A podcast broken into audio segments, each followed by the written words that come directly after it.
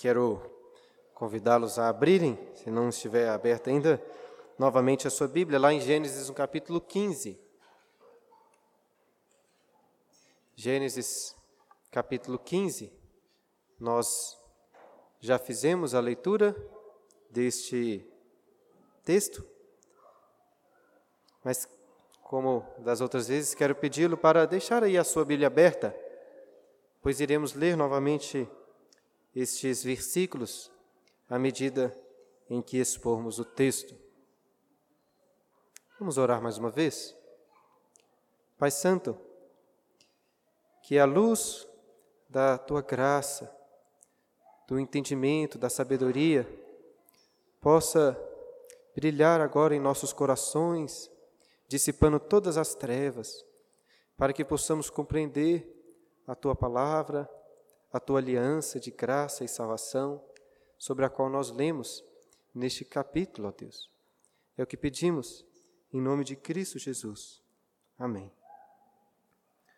Uma das famosas crônicas de Nárnia se chama O Peregrino da Alvorada, que é o nome de um pequeno navio usado pelos narnianos em uma jornada pelas ilhas solitárias e até os confins da terra. Este é um dos, uma das crônicas que foram colocadas em filme também. E em um período final dessa jornada, o peregrino da alvorada atravessa, ou navegou através de uma massa densa de trevas, como se eles estivessem passando através, ou passando por dentro de um imenso túnel completamente tomado pela escuridão. E depois de algum tempo ali, nas trevas, encontrou uma pessoa que grita para eles assim: fujam, virem o navio e fujam, salvem as suas vidas. Seja como for, tem de fugir, pois esta é a ilha onde os sonhos se tornam realidade. E a princípio isso pareceu até uma boa ideia, grandes sonhos se tornando realidade. Mas aquele homem alerta: loucos, Aqui os sonhos tornam-se vivos e reais, não os devaneios, os sonhos. E todos ficaram em silêncio ao perceberem que até mesmo os sonhos mais terríveis, os pesadelos, se tornariam realidade. E é engraçado como que os sonhos podem trazer na nossa imaginação tanto aquilo que mais desejamos, como aquilo também do que mais temos medo. E o que me fez lembrar dessa história das crônicas de Nárnia foi o versículo 12 aí do capítulo 15. Olha o que diz o versículo 12. Ao pôr do sol, caiu profundo sono sobre Abrão, e grande pavor e cerradas trevas o acometeram. Grande pavor e cerradas trevas acometeram Abrão. E além do versículo 12, se você observar aí o primeiro versículo do capítulo, verá que Deus parece assumir que Abraão estava com medo, pois vira para ele e diz: Não temas. Por que será então que Abraão estava com tanto medo neste capítulo? Creio que essa é uma das principais perguntas a serem respondidas à, meditar, à medida que nós meditarmos neste texto. E eu espero, irmãos, que ao meditarmos sobre o medo de Abraão, e principalmente sobre como Deus lida com este medo, que possamos encontrar conforto e esperança para as nossas próprias vidas.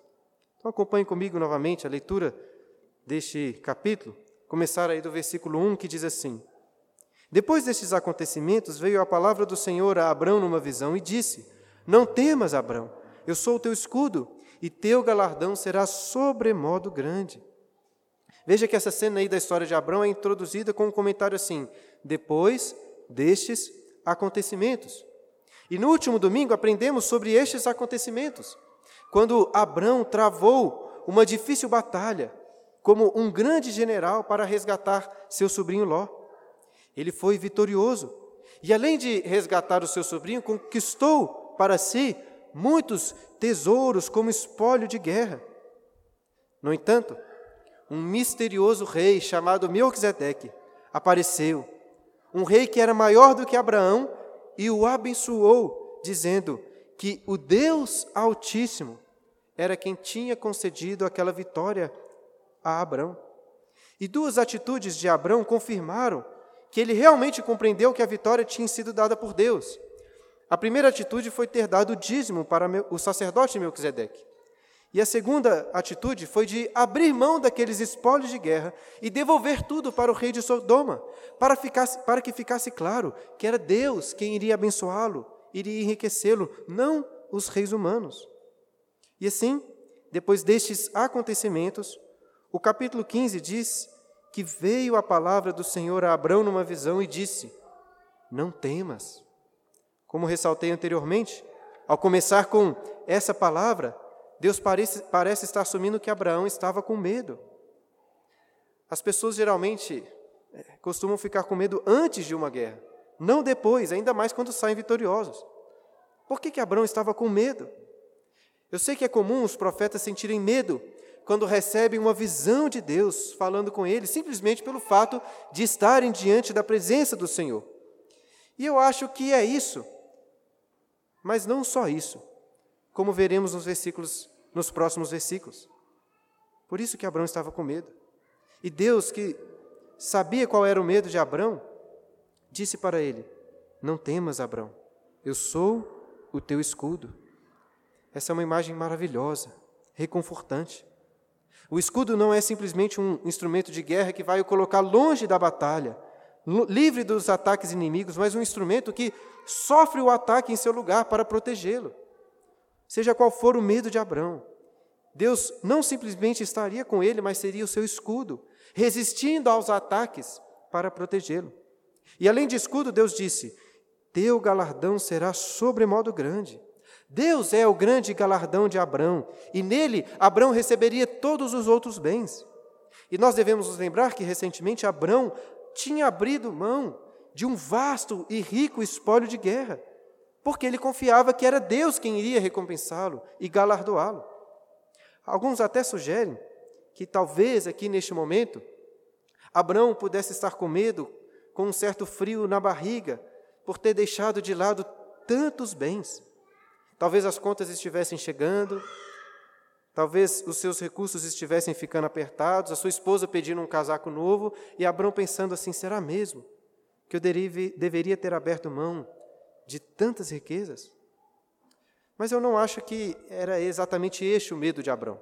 Como veremos a seguir, Abraão parece que não tinha dificuldades em acreditar que Deus daria para ele um grande galardão. O seu medo era outro. Olha os versículos 2 e 3. Respondeu Abraão: Senhor Deus, que me haverás de dar se continuo sem filhos e o herdeiro da minha casa é o Damasceno Eliezer? Disse mais Abraão: a mim não me concedeste descendência, e um servo nascido na minha casa será o meu herdeiro. Responder a Deus, aqui como Abraão faz, ainda que em, em uma visão, não deve ser algo simples de se fazer. E Abraão começa aí com uma reverência, dizendo: Senhor Deus. Em hebraico, Abraão usa um nome aqui que você já deve ter ouvido. Ele diz Adonai e Avé o soberano Senhor. Abraão reconhece aqui que ele é apenas um servo e que Deus é Adonai, soberano, um Senhor.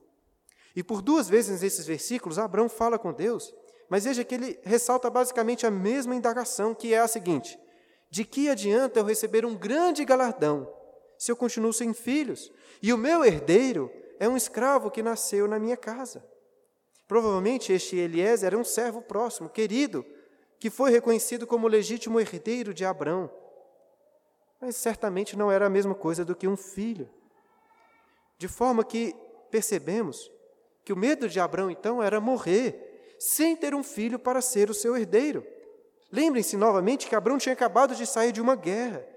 Imagino que isso deve ter mexido com o seu emocional. Eu nunca participei de uma guerra, mas eu sei que, independente do lado que você sair, dos derrotados ou dos vitoriosos, é praticamente impossível sair de uma guerra sem refletir profundamente sobre a realidade da morte. Ainda mais nesses tempos de Abraão, em que os combates eram corpo a corpo. A corpo. Abraão aqui certamente teve de matar muitas pessoas e teve o seu pescoço muitas vezes em perigo. Ele sabia que uma hora ou outra iria morrer. E quando isso acontecesse, para quem ficaria toda a sua herança? Abraão tinha muitas bênçãos, mas a bênção que ele mais queria, ainda ele não tinha. E é possível que você, em alguns momentos, se sinta assim como Abraão. Deus lhe tem dado muitas bênçãos, mas aquela que você mais quer, Ele ainda não te deu. Talvez seja um filho também, como Abraão, ou uma pessoa para se casar, ou a conversão de uma pessoa, a cura de um, de um ente querido. E eu sei que aqui não é nosso objetivo principal ficar julgando assim todas as atitudes de Abraão, mas veja que nós podemos aprender com elas. Alguns aqui podem até achar que Abraão foi muito petulante em dizer para Deus assim: Senhor, eu quero muito um filho. O Senhor não me deu uma descendência. Talvez ele tenha falado de uma forma ruim, eu não sei dizer ao certo. De toda forma, de que adiantaria esconder essa angústia, essa preocupação do Senhor? Deus sabe de todas as coisas. Ainda que você ache que a sua angústia, a sua indagação seja injusta, coloque-a diante do Senhor. O apóstolo Pedro nos ensina a lançar sobre ele todas as nossas ansiedades. Então faça isso também, como fez Abraão, e confie no cuidado paternal do Senhor. Como veremos aqui um maravilhoso exemplo deste cuidado nos versículos seguintes. Olha só, o cuidado de Deus, versículos 4 e 5. A isso respondeu logo o Senhor, dizendo: Não será este o teu herdeiro, mas aquele que será gerado de ti será o teu herdeiro. Então conduziu-o até fora e disse: Olha para os céus e conta as estrelas, se é que podes. E lhe disse: Será assim a tua posteridade. Notem que Moisés, né, o escritor, descreve a resposta de Deus assim: A isto respondeu logo o Senhor, dizendo. Ou seja, Enquanto Abraão colocava ali a sua preocupação diante de Deus, Deus logo o interrompe, dizendo: Não, Abraão, não, você está entendendo errado. Eu farei de ti uma grande nação, mas essa nação será do seu próprio sangue. Você terá sim um filho como herdeiro, mas não só um herdeiro. Sua posteridade será inumerável como as estrelas do céu. A didática de Deus aqui é maravilhosa. Antes, quando Abraão olhava para a terra que iria herdar, Deus disse para ele tentar contar o pó da terra. Mas agora, Abraão deveria olhar para cima, para algo superior, muito mais belo, para as estrelas. E enquanto Abraão olhava para os céus, Deus disse: Abraão, conta as estrelas. Uma, duas, dez, cem. Não tem como contar. E é isso mesmo, não tem como contar, ninguém pode contar. E Deus disse: Assim será a tua posteridade. Eu já disse aqui anteriormente que, embora os israelitas fossem contados ali nos censos em Israel, essa afirmação de Deus não é um exagero. Pois o apóstolo Paulo nos ensina em Gálatas capítulo 3, versículo 7, que os da fé é que são filhos de Abraão, e esses de fato são incontáveis, assim como as estrelas.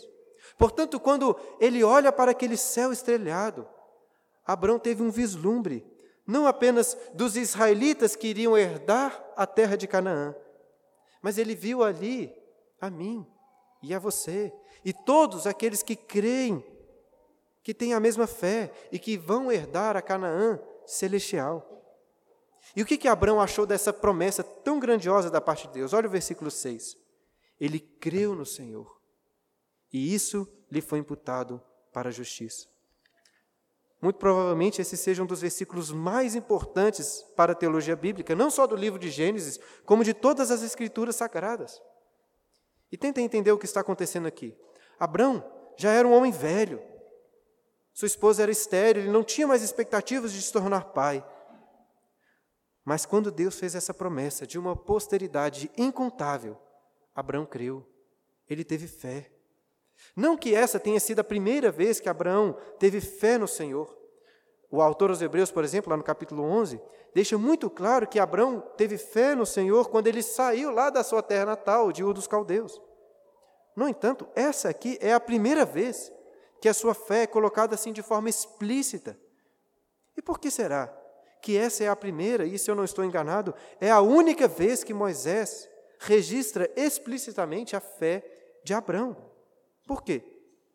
Os comentaristas bíblicos discorrem bastante sobre essa questão, levantam várias possibilidades, mas eu acho que a mais convincente resposta para essa pergunta é a de Martinho Lutero.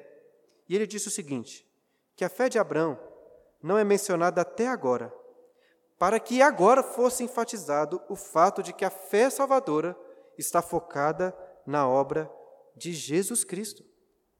Mas como assim? Eu sei que falar de Jesus aqui parece adiantar as coisas, mas pense comigo. Qual foi a primeira promessa que Deus fez para o homem depois do pecado?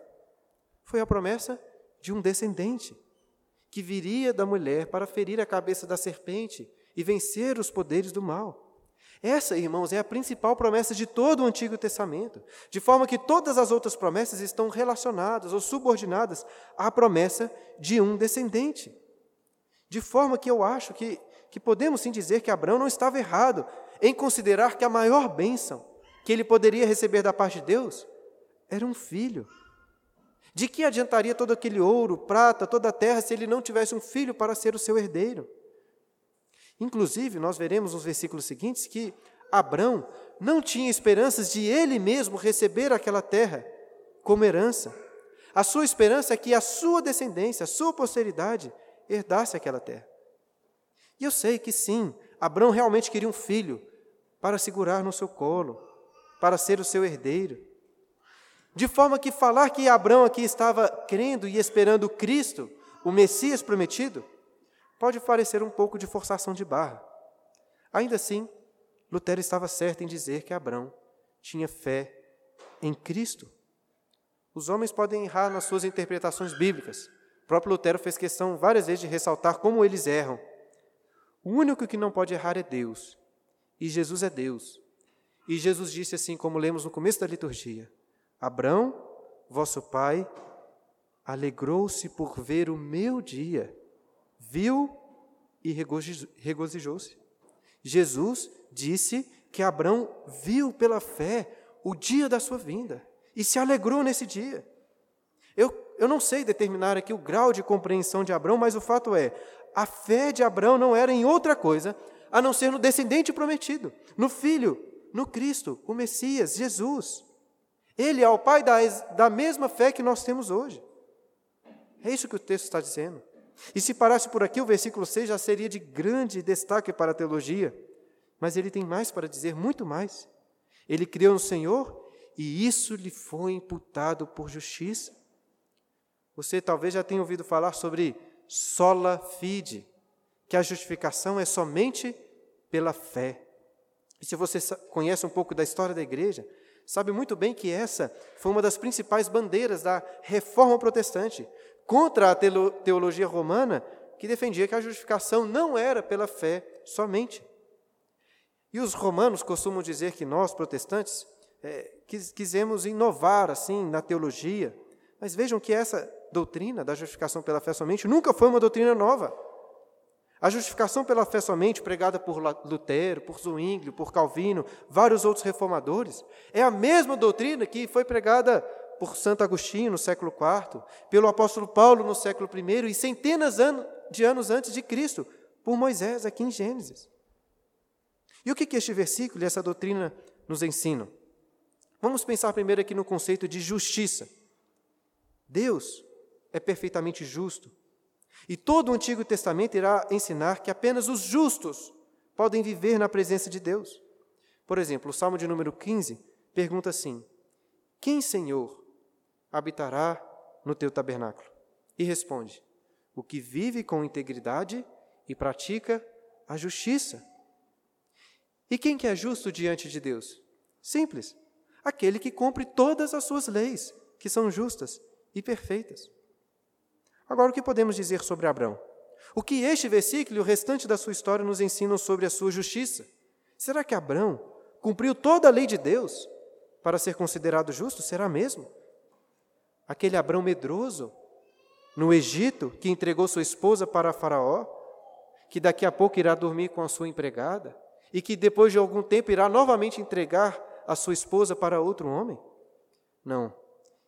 Este Abraão não era um homem justo. E é exatamente isso que o apóstolo Paulo vai tratar lá em Romanos capítulo 3 e 4. Quando ele diz primeiro em Romanos 3, versículo 10: Não há um justo, nenhum sequer. E depois, no capítulo 4, o texto que nós lemos durante a liturgia, ele diz: Porque se Abraão foi justificado por obras, tem que se gloriar, porém não diante de Deus. Como assim não diante de Deus? Primeiro, porque Deus sabia muito bem que Abraão não era um homem justo pelas suas próprias obras. Mas, em segundo lugar, Paulo vai mostrar e vai citar exatamente este versículo aqui de Gênesis. Abraão creu em Deus, e isso que lhe foi imputado para a justiça. Em seguida, lá em Romanos, Paulo vai mostrar que a justiça não foi considerada a Abraão como um salário, como uma recompensa pelas suas obras de justiça. Se fosse isso, ele teria sim o que se gloriar. No entanto, a justificação foi atribuída a ele pela graça, mediante a fé, sem que ele nada tivesse feito para merecer a justificação. Essa é a doutrina da justificação pela fé somente. Não há um justo sequer, nenhum homem que possa olhar para a sua vida e dizer: cumpri perfeitamente a lei justa de Deus.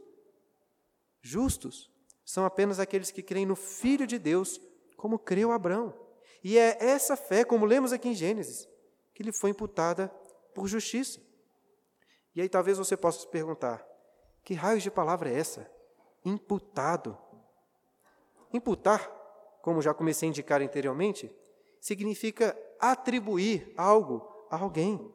Ou seja, Abraão creu, e baseado nessa fé, Deus atribuiu a ele a justiça, o considerando um homem justo.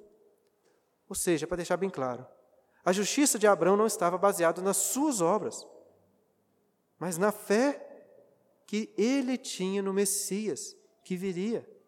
A prática das obras da justiça possui sim o devido papel na vida do cristão, mas não para conceder a ele a justificação, e sim para confirmar a sua justificação. Existe uma diferença. Já enfatizei muito isso aqui em nossa igreja.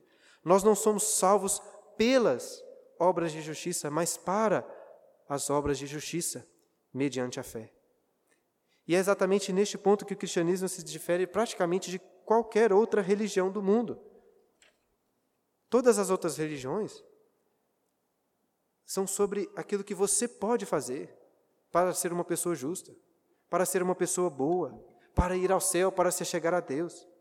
Mas o cristianismo nos ensina que diante da lei justa de Deus, você é um pecador.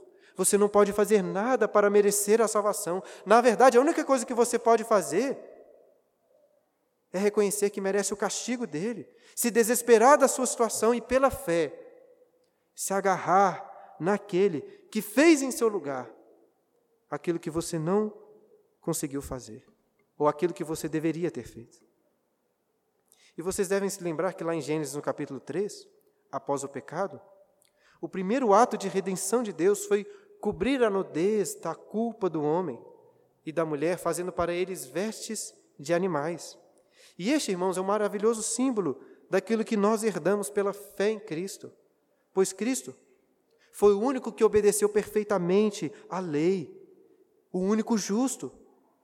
E assim como Deus cobriu a nudez do homem com aquelas vestes animais, Deus cobre a nudez espiritual dos fiéis com a justiça de Cristo.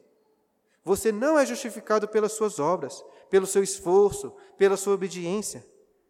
Você é justificado pelas obras, pela obediência de Cristo. Pela fé, Deus imputa a você a justiça, ou poderia dizer, pela fé, Deus veste você com a justiça do Messias, o Cristo. E eu sei que muito mais poderia ser dito sobre justificação pela fé. Eu vou falar um pouco mais sobre isso na conclusão, mas nós precisamos aqui seguir com o texto. Abraão creu isso lhe foi imputado por justiça. E Deus continuou falando com ele, versículo 7. Disse-lhe mais: Eu sou o Senhor que tirei, que te tirei da terra de que te tirei de Ur dos caldeus, para dar-te por herança essa terra. Contando com a promessa inicial lá no capítulo 12, versículo 1, aqui já é a quarta vez que Deus, Deus faz a promessa da terra. E por que será que Deus repete tantas vezes a mesma promessa? Por um lado, eu acho que ele repete porque a fé de Abraão assim como a nossa fé, é muito estável, precisa várias, constantemente, ser lembrada das promessas divinas. Mas, por outro lado, em nenhuma das vezes é simplesmente uma mera repetição. Deus sempre está explicando melhor a promessa ou trazendo algum novo elemento, que é exatamente o que eu acho que está acontecendo aqui. Essa introdução aí Eu sou o Senhor, que te tirei de Ur dos Caldeus, é muito importante. Principalmente se você considerar quem são os leitores originais do livro de Gênesis. Eram os israelitas lá no deserto. Onde será que eles escutaram algo semelhante a isso? Eu sou o Senhor que te tirei. Eles também escutaram isso da própria boca de Deus, lá no Monte Sinai, logo antes de Deus revelar os Dez Mandamentos. O preâmbulo dos Dez Mandamentos é este: Eu sou o Senhor, teu Deus, que te tirei da terra do Egito, da casa da servidão. E tanto lá como no Sinai, como agora com Abraão, Deus se apresenta dessa forma, pois ele está prestes a fazer uma aliança. E perceba como que as alianças com Abraão e com os israelitas ali por intermédio de Moisés começam da mesma forma. Começam com a graça salvadora de Deus. Antes de dar a sua lei, os mandamentos, Deus os lembra, lembra aqueles israelitas da sua graça, que ele os libertou da escravidão. E da mesma forma, Deus está lembrando aqui a Abraão, de onde que o tirou.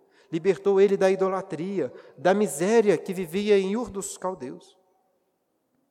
E Abraão novamente fala com o Senhor, fazendo uma importante pergunta aí no versículo 8, sobre essa promessa que tinha recebido. Perguntou-lhe Abraão: Senhor Deus, como saberei que hei de possuí-la?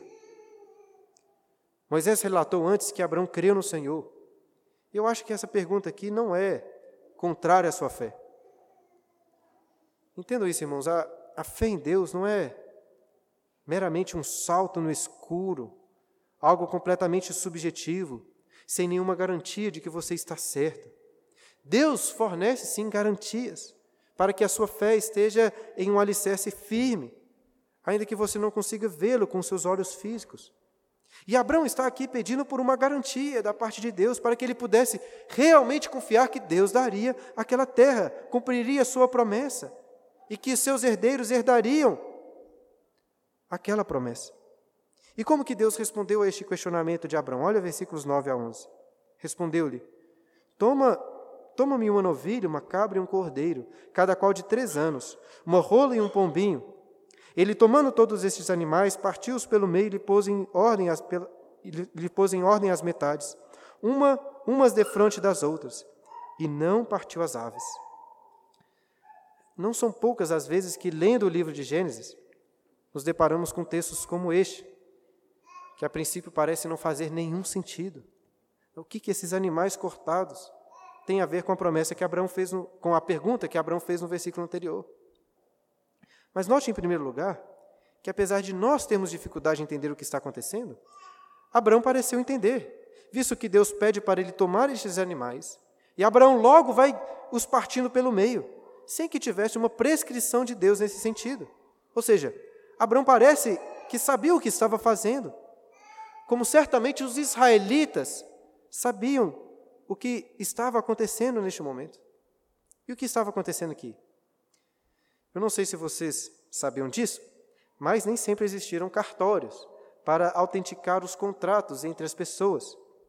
E o que está acontecendo aqui é uma forma antiga de se, entre aspas, assinar contratos muito importantes.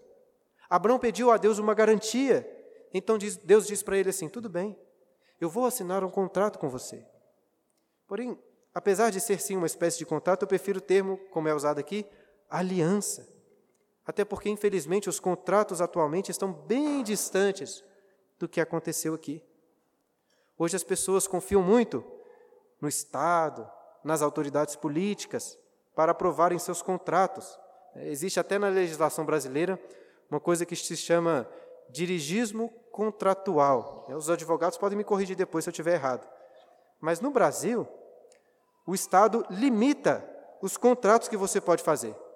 Ou seja, se você assinar um contrato se comprometendo com algo que o Estado acha que você não poderia ter se comprometido, ele aluna o seu contrato, ele faz perder a sua palavra e faz valer o que ele disse.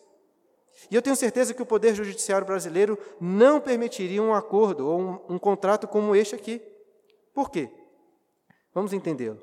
Antigamente, quando as pessoas queriam fazer compromissos, contratos, alianças, obviamente eles precisavam de dar uma garantia de que cumpririam a sua parte do contrato. E quando eram muito importantes, a garantia que a pessoa dava era a sua própria vida. E aí que entram os animais cortados. As partes do contrato ou dessa aliança, as partes né, que faz, iriam fazer essa aliança, cortavam aqueles animais em duas partes, simbolizando assim cada uma das partes da aliança. Eu não sei exatamente o motivo, mas eles não cortavam as aves, como Abraão aqui não fez. Talvez por serem muito pequenininhas, eles colocavam uma, ave ao lado da, da outra para representar cada um dos lados. Eu também não sei porque eram de três anos, mas eu acho que isso não vai fazer muita diferença no nosso entendimento aqui. Porque além desses animais simbolizarem cada uma das partes da aliança, o sacrifício desses animais simbolizava o compromisso que cada uma das partes estava assumindo. Ou seja, se eu não cumprir a minha parte da aliança, deve acontecer comigo exatamente o mesmo que aconteceu com esses animais. Ou seja, eu serei morto. Era literalmente um pacto de vida ou morte. Ou eu cumpro a minha parte da aliança, ou eu vou morrer. E para assinar este contrato ou aliança, preste muita atenção nisso. Cada uma daquelas das partes contratuais passavam por aqueles animais. Curiosamente, na língua hebraica, o verbo usado para fazer uma aliança é o verbo cortar. Ou seja, o israelita não iria dizer vamos assinar um contrato ou vamos assinar uma aliança, mas vamos cortar uma aliança, assim como cortaram aqueles animais. Um exemplo bíblico que nós temos desse tipo de contrato ou aliança é um que encontramos lá em Jeremias, capítulo 34, versículos 18 a 20. Depois você pode abrir lá se quiser conferir. Mas, em resumo, o que você precisa compreender é o seguinte: para garantir que Deus iria cumprir a sua promessa, Deus vai fazer uma aliança com Abraão. Mas antes disso, algumas coisas misteriosas, tenebrosas acontecem. Olha versículos 11 e 12. Aves de rapina desciam sobre os cadáveres porém Abrão as enxutava. Ao pôr do sol, caiu profundo sono sobre Abrão, e grande pavor e cerradas trevas o acometeram. Eu não sei você, mas esse aqui parece uma cena de um filme de terror ou de um conto do Edgar Allan Poe, com aves de rapina, trevas. Eu, particularmente, não sei exatamente a importância dessas aves de rapina sobre os cadáveres dos animais, mas muito provavelmente simbolizava o ataque de inimigos, até talvez o ataque do próprio Satanás a essa aliança que Deus iria fazer com Abraão. E Abraão, como um, de, um devido é, protetor dessa aliança, enxotava aquelas aves. E o versículo 12 situa essa cena aí ao pôr do sol. Isso significa, irmãos, que horas tinham passado desde o início do capítulo. Lembre-se que no versículo 5, Abraão estava olhando para as estrelas no céu, portanto era noite, ou então a madrugada anterior. Um dia se passou em que Abraão esteve preparando esses animais, os cortou ao meio, e então o sol se pôs, e o texto diz: caiu profundo sono sobre Abraão, e grande pavor e cerradas trevas o acometeram. Talvez estando ele muito cansado, um sono profundo caiu sobre ele. Mas não foi um sono tranquilo, relaxante, foi um, sonho um sono terrível. Talvez com sonhos semelhantes àqueles que, sobre a qual falava no início das crônicas de Nárnia visto que grande pavor e cerradas trevas o acometeram. Novamente encontramos aqui Abraão com medo, e não era um medo qualquer. Ele estava em trevas, em grande pavor. Por quê? Novamente, muitas interpretações são sugeridas para este medo de Abraão. E eu sou do seguinte entendimento: Abraão pediu anteriormente uma garantia de Deus. E agora ele estava, ele estava prestes a fazer uma aliança de vida ou morte com o Senhor. E isso significa que se Abraão não cumprisse a sua parte da aliança, ele estaria jogando uma maldição sobre si, ele seria morto como aqueles animais. A meu ver, parece que Abraão tinha pedido uma garantia, mas estava quase que arrependido disso, pois agora teria que se comprometer, comprometer a sua própria vida, a sua justiça perante Deus estava com medo. E o que vemos em seguida, então, são os termos dessa aliança. Olha versículos 13 a 16. Então lhe foi dito: Sabe com certeza que a tua posteridade será peregrina em terra alheia e será reduzida à escravidão, e será afligida por quatrocentos anos. Mas também eu julgarei a gente que tem de sujeitar-se, e depois sairão com grandes riquezas, e tu irás para os teus pais em paz. Serás sepultado em ditosa velhice. Na quarta geração tornarão para aqui porque não se encheu ainda a medida da iniquidade dos amorreus. Vejam como que Deus agora é bem específico sobre como suas promessas desta aliança iriam se cumprir. A descendência de Abraão seria, em um primeiro momento, escravizada, afligida por 400 anos. No entanto, após esse período, seriam libertos e sairiam da escravidão com muitas riquezas. E então tornariam para essa terra de Canaã, onde Abraão estava, e herdariam aquela terra. E esse período, como Deus diz, serviria, esse período de 400 anos, serviria para que se enchesse a medida da iniquidade dos amorreus. Deus fala aqui dos amorreus como uma sinédoque, né, uma, a parte pelo todo, se referindo através apenas deste povo a todos os povos daquela região.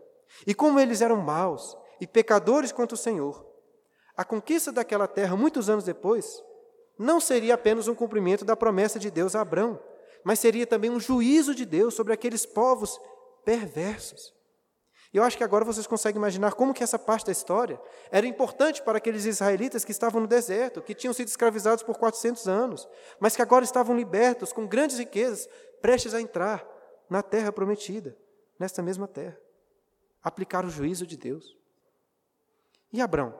O que seria de Abrão?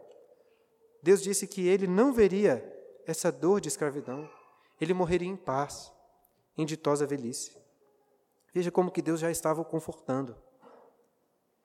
E após estabelecer esses termos, os termos da aliança, algo surpreendente vai acontecer. Olha o versículo 17. E sucedeu que, posto o sol, houve densas trevas, e eis um fogareiro fumegante e uma tocha de fogo que passou entre aqueles pedaços.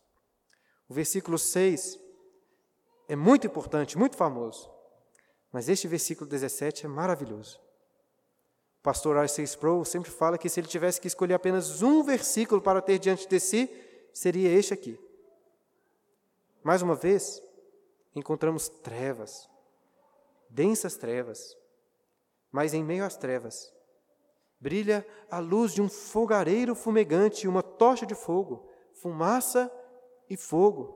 Talvez você não, não saiba o que isso significa, mas os israelitas sabiam muito bem que isso era um símbolo da presença de Deus, pois é assim que, se Deus, que Deus se manifestou para eles no Sinai, e diariamente se manifestava naquela coluna de nuvem e de fogo que os guiava no deserto. E o que, que acontece? Vocês se lembram que cada uma das partes do contrato, da aliança, deveria passar por aqueles animais. Deus passa por aqueles animais, assinando assim o seu compromisso, a sua aliança. Mas o que, que não acontece? Abraão não passa por aqueles animais. Apenas Deus passa ali. Vocês conseguem perceber quão maravilhoso é isto? Se eu estou certo aqui na minha interpretação, Abraão estava completamente apavorado de ter de passar por aqueles animais, colocando a sua vida em risco, dependendo dele cumprir a sua parte da aliança. Porém, lembrem-se que a primeira palavra de Deus para Abraão no capítulo foi: Não temas eu sou teu escudo. Somente Deus passa por, a, por entre aqueles animais, mostrando assim que ele assumiria as duas partes dessa aliança, a sua própria e também a de Abraão. Ou seja, se Abraão falhasse, não seria ele a pagar por isso, mas o próprio Deus. Como se ele estivesse lançando aqui uma maldição sobre si mesmo. É isso que acontece. E o capítulo termina então, a partir do versículo 18, formalizando esta aliança dizendo assim, versículos 18 e seguintes: Naquele mesmo dia fez o Senhor aliança com Abraão, dizendo: A tua descendência dei essa terra, desde o rio até o grande rio Eufrates, desde o rio do Egito até o grande rio Eufrates. O Queneu, o Quenezeu, o Cadimoeu, o Eteu, o Ferezeu, os Refaíns, o Amorreu, o Cananeu, o Girgazeu e o Jebuseu. Deus faz essa aliança com Abraão que daria essa terra para a sua descendência. Uma aliança em que o próprio Deus garante as duas partes, que dependeria apenas dele o cumprimento dessas promessas, e que de fato os descendentes iriam herdar a terra. Eu não vou mais me estender aqui na explicação do texto, mas eu espero, irmãos, que já tenham pelo menos começado a compreender quão maravilhoso é este capítulo. Para concluir, eu gostaria de lembrá-los aquela pergunta que fizemos logo no início. Por que Abraão estava com medo. Primeiro, nós vimos que ele estava com medo de morrer sem um filho para ser o seu herdeiro. E Deus o conforta dizendo que não teria apenas um filho, como também uma descendência incontável. Mas em seguida vimos que um grande pavor caiu sobre Abraão. Por quê? Porque ele estava prestes a fazer uma aliança de sangue com o Senhor e tinha medo de não conseguir cumprir a sua parte. E então, surpreendentemente, Deus conforta Abraão, passando sozinho por entre aqueles animais, assumindo assim as duas partes da aliança, a sua e a de Abraão. Abraão, irmãos, falhou muitas vezes. Ele merecia ser despedaçado como aqueles animais. Os seus descendentes de Israel mereciam também o castigo, pois também falharam. Nós, que somos filhos da fé de Abraão, também falhamos. Somos pecadores. Merecemos o inferno da ira de Deus. E eu sei que você deve ter medo de muitas coisas, mas não existe um medo mais terrível do que, sendo um pecador, se encontrar diante do trono do juízo de Deus. Não há nada mais terrível. No entanto, lembre-se das primeiras palavras de Deus neste capítulo. Não temas, eu sou teu escudo e o teu galardão será sobremodo grande. Essas palavras se aplicam a nós também. Abraão creu não simplesmente que teria um filho, mas que o seu descendente seria um Messias, Salvador, o próprio Filho de Deus, para que, como um escudo, sofresse nossa dívida, a nossa parte dessa aliança. E nós, irmãos, cremos que o Messias já veio. O cenário também era de densas trevas quando Jesus, na cruz, assumiu a, a maldição da aliança em nosso favor. Vestiu as nossas vestes imundas de iniquidade e foi morto como aqueles animais, pois a tocha da ira fumegante de Deus desceu sobre o seu filho. Mas Cristo não permaneceu na sepultura. Ele ressuscitou dos mortos, pois, sendo o próprio Deus um sacrifício perfeito, pagou, queimou completamente todos os nossos pecados. E tem mais, porque o Evangelho não é apenas sobre o que Cristo fez na cruz, é também sobre a sua vida na terra. Antes de morrer, ele cumpriu perfeitamente toda a lei justa de Deus. Só Cristo pode dizer: Eu sou justo. Mas ao tomar as nossas vestes de iniquidade na cruz, ele fez uma troca conosco, aqueles que creem nele, concedendo-nos as suas vestes de justiça. E é pela justiça de Cristo que nós recebemos este galardão sobremodo grande, a vida eterna, na Canaã celestial. Eu sei, meu irmão, que você precisa de um escudo para protegê-lo das aflições dessa vida, da doença, do Covid, do desemprego, do luto e de tantos medos que assolam seu coração. Você precisa de um escudo. Eu sei também que você deseja muito ser galardoado com bens, com um casamento, com filhos, com uma família, com alegria. Mas entendam, a fé em Cristo não é, em primeiro lugar, ter uma fé que vai lhe garantir nessa terra bens, bênçãos, ou que vai lhe garantir nessa terra um escudo para livrá-lo de qualquer tipo de aflição. Sim, Deus faz isso conosco. Ele nos dá essas coisas. Mas a fé em Cristo não é essencialmente uma fé nessas coisas terrenas. A fé em Cristo é essencialmente uma fé que lhe garante um escudo para protegê-lo da ira de Deus e para dar a você um galardão sobremodo grande nos céus. Este é o Evangelho, escudo e galardão. Portanto, creia em Cristo e não temas.